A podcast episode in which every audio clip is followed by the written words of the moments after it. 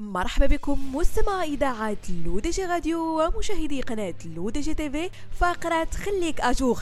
الفقرة اللي كنوقف فيها أنا عائشة بوسكين على مختلف les journées mondiales اللي ميزات هاد النهار. باش هكذا مستمعينا تبقاو ديما على بال.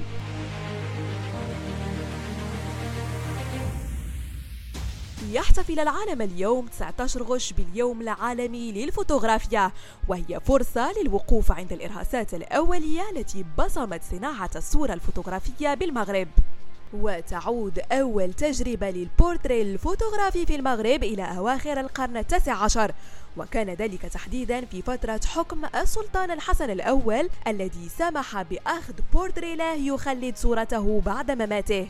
وبعد أن خلفه ابنه الخامس المولى عبد العزيز الذي تولى الحكم في سن السادس عشر لم يكن مهتما كثيرا بتعلم أساليب الحكم ولم يكن ضليعا في السياسة لكنه في المقابل كان مولعا بكل الآلات والتقنيات الحديثة آنذاك بحيث حاول تعلم الرسم غير أنه لم يستصغي هذا الفن المحاكاتي فتركه لتعلم تصوير الفوتوغرافي وكان قد بعث إلى بريطانيا لاستجلاب مختلف آلات التصوير والبحث عن معلم له في هذه التقنيات الجديدة.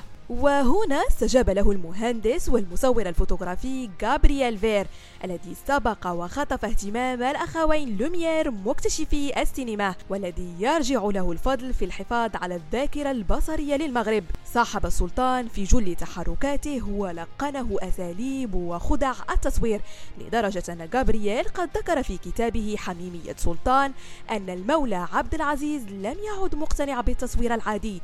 وأراد أن يتعلم تصوير الملون الذي أتقنه كذلك من خلال تصوير حريم القصور بوجه مكشوف عكس الصورة التي كانت تظهر النساء وهن مختبئات. بهذا مستمعينا كنكون وصلنا لنهاية فقرة خليك à jour. نضرب لكم موعد la semaine prochaine هادشي كامل على أثير إذاعتكم الرقمية L'ODJ Radio وكذلك على قناتكم L'ODJ TV Rendez-vous aussi sur notre site lodj.ma et lodg.tv. Rediffusion sur Google Podcast, Apple Podcast, Deezer et Spotify.